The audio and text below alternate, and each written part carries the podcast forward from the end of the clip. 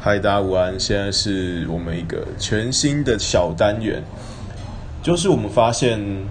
呃，我们身边中有许多有趣的人，那他们在做着各式各样的工作，有着不一样的人生体验。那我们很希望可以透过一些简单的小小的聊天，可以跟大家分享这些人有趣的故事。那今天我们第一集的来宾是小浩，那小浩呢是我非常好的一个朋友，对，那他是一个前端工程师，软体的前端工程师。那呃，好，那我们就事不宜迟，进来跟大家聊聊。那由于今天第一集就是，如果有任何的建议，或者是有更想呃，就是有任何的建议，都可以非常欢迎跟我们说。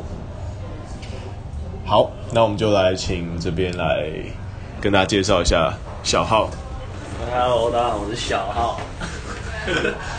第第一集这个全新计划，然后听到这个邀请，还是有点小小的 surprise 的吧。很好，很好。那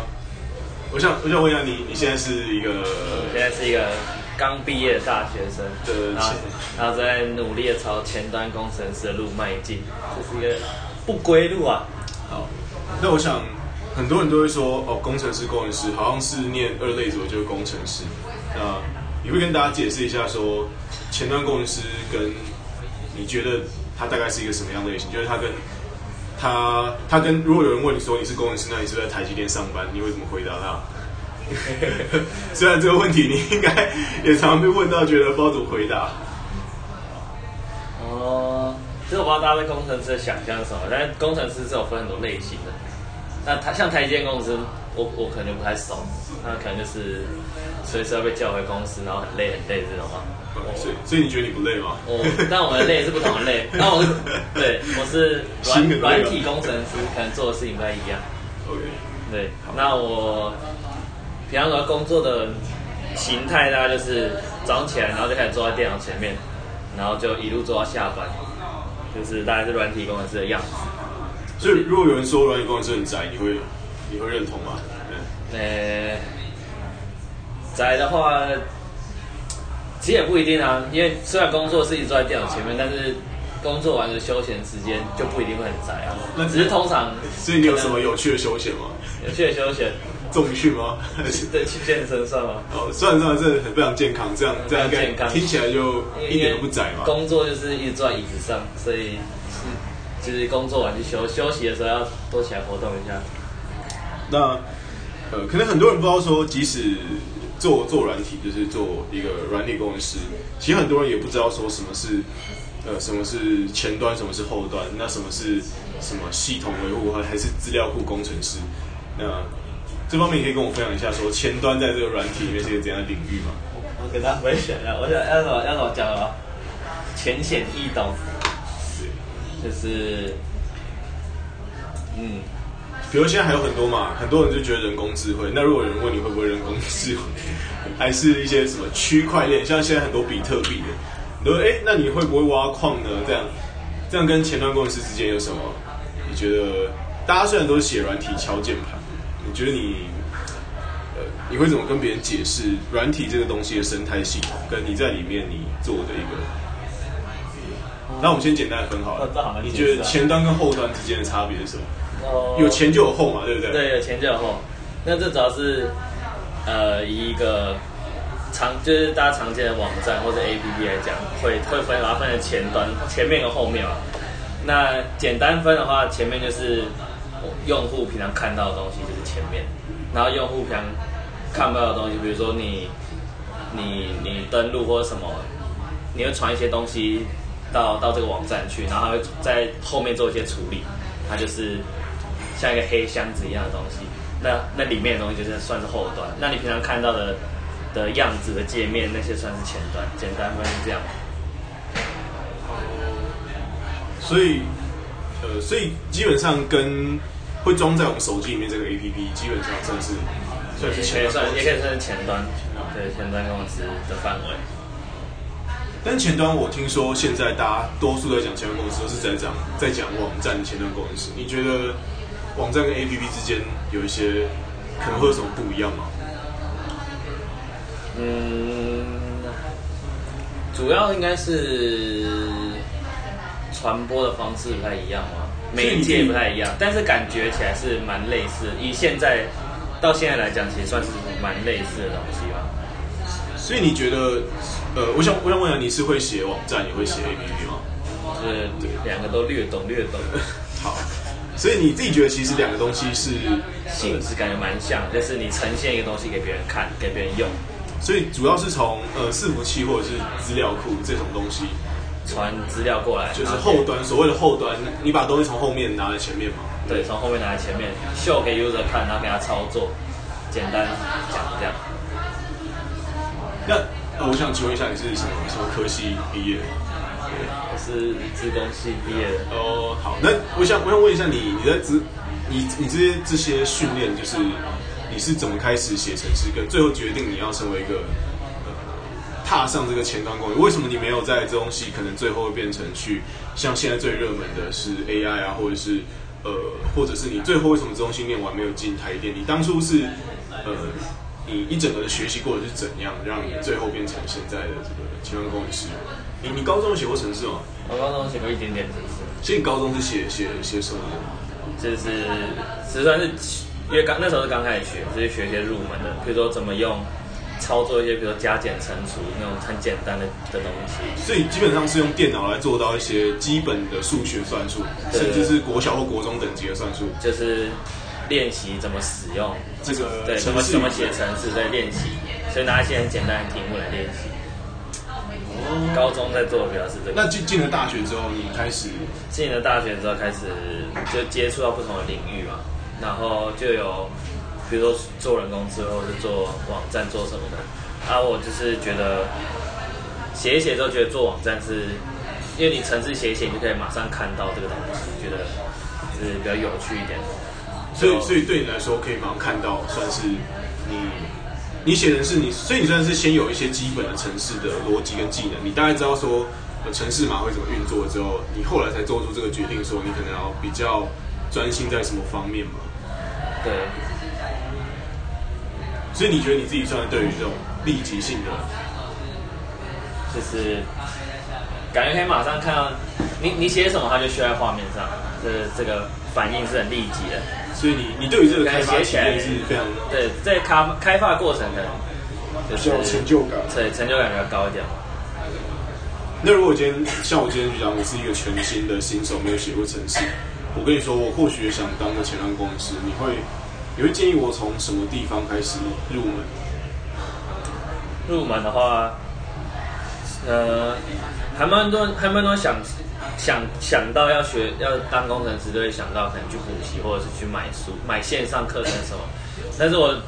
我想说，可以一开，其实一开始可以先尝试看看网络上的数，就是资源其实很多，就是网络上资讯流通。就是大家都会有一些免费的资源，可以先尝试看看。所以你觉得免费的资源在其实，在起步的时候是是蛮够用的，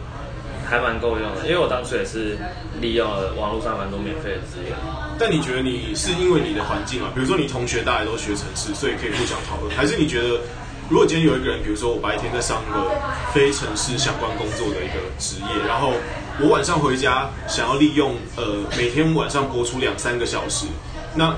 但是我我我可能卡住，或者是我身边没有人可以问的时候，你你会觉得这是一个蛮严重的问题吗？我觉得环境是一个蛮大的问题，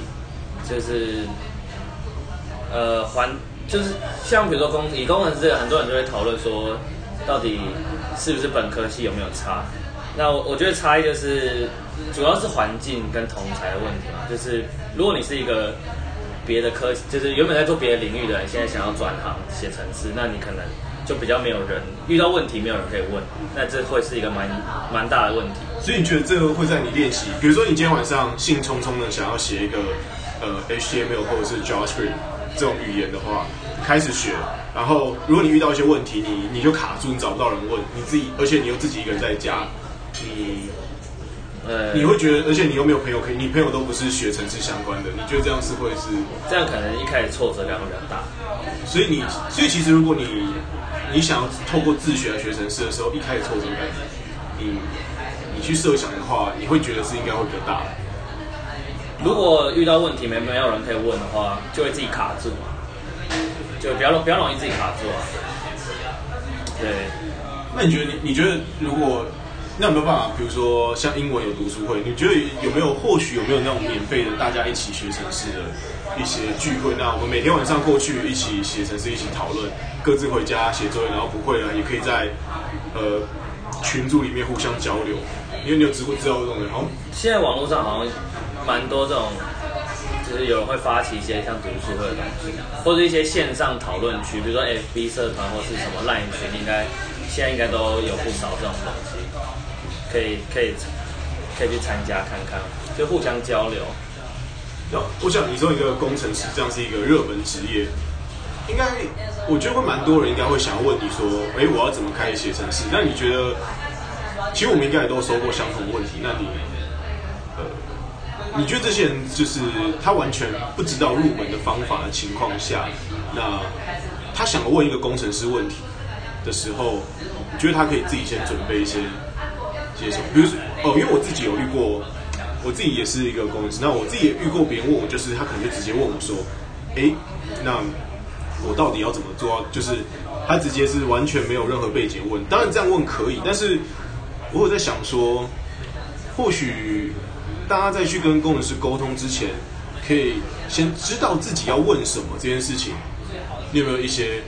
一些想法？比如说，你觉得谁谁怎样问过你问题？你觉得是，你觉得这样问问题是是很棒，然后对方也会有学习。因为其实我我自己会觉得，多数人问我问题，因为我知道他没有问对问题，所以我会变得有一点难回答他。那呃。那你觉得身为一个全新的新手，你要要问对位这件事情，这应该是超难。你觉得你就有任何办法可以问对问题吗？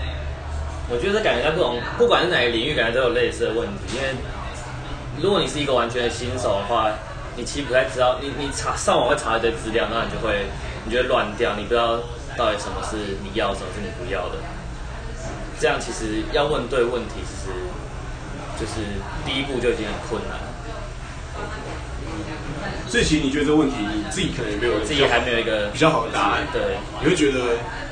就是新手其实就真的是把自己那么容易，就真的把自己当成小白去问，然后可能请对方的看这样，那就看对方人好不好，会不会慢慢帮你解说。比如说他跟你说，他还会点醒你说，你这样子问问题是问错的，你应该对。如果遇到这种好心人，那当然是非常好。对，OK。那如果比较运气比较不好的话，那可能就。要花钱去找老师，这个我就不太确定。那那我也会有许多朋友，他们在学城市的时候会遇到一个问题，是说我到底该先花个三个月到半年，把一个语言，把一个语言的语法都学起来，再开始做作品，下一步再找工作。那你你对于这个过程有什么什么看法吗？比如说，还是你因为有另外一种可能性是，我有遇过朋友是，他一开始就是他想做一个东西，他比如说。他想要做一个 A P P 可以兑发票，所以他从第一天就知道说，哎，我要做 A P P 可以兑发票，但是我不会写程式，所以我要去想一些办法来把这个东西凑出来。你觉得怎样会是一个？如果你最终目标或者是找到一份工作的话，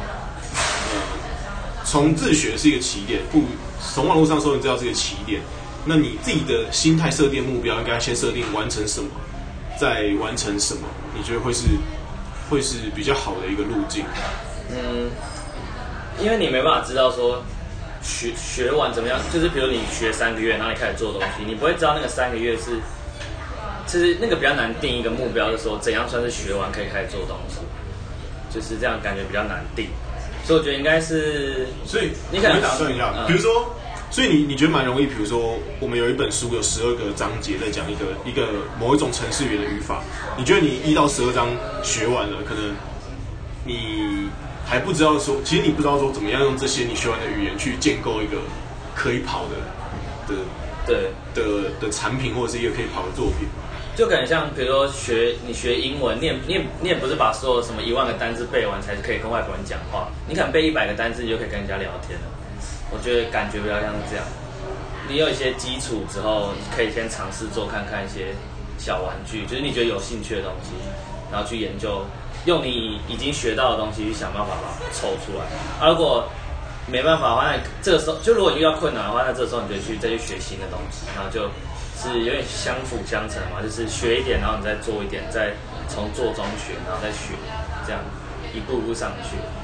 就比较难定一个说我学三个月，那我再去做这个东西。因为我有蛮多朋友花三个月或半年，你你应该有遇过，然后他把整个语法书全部都全部都刻完，对然后但他你还不知道怎么拿起。你好像把一万单字背完，但是你仍然不知道怎么跟对啊，就像你可能外国人讲话，或者是你也没办法念一篇文章。对啊，就是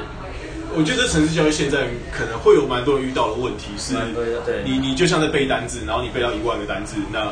你非常认真，这些都是毋庸置疑，但是好像你真的把一个东西做出来这个目标好像，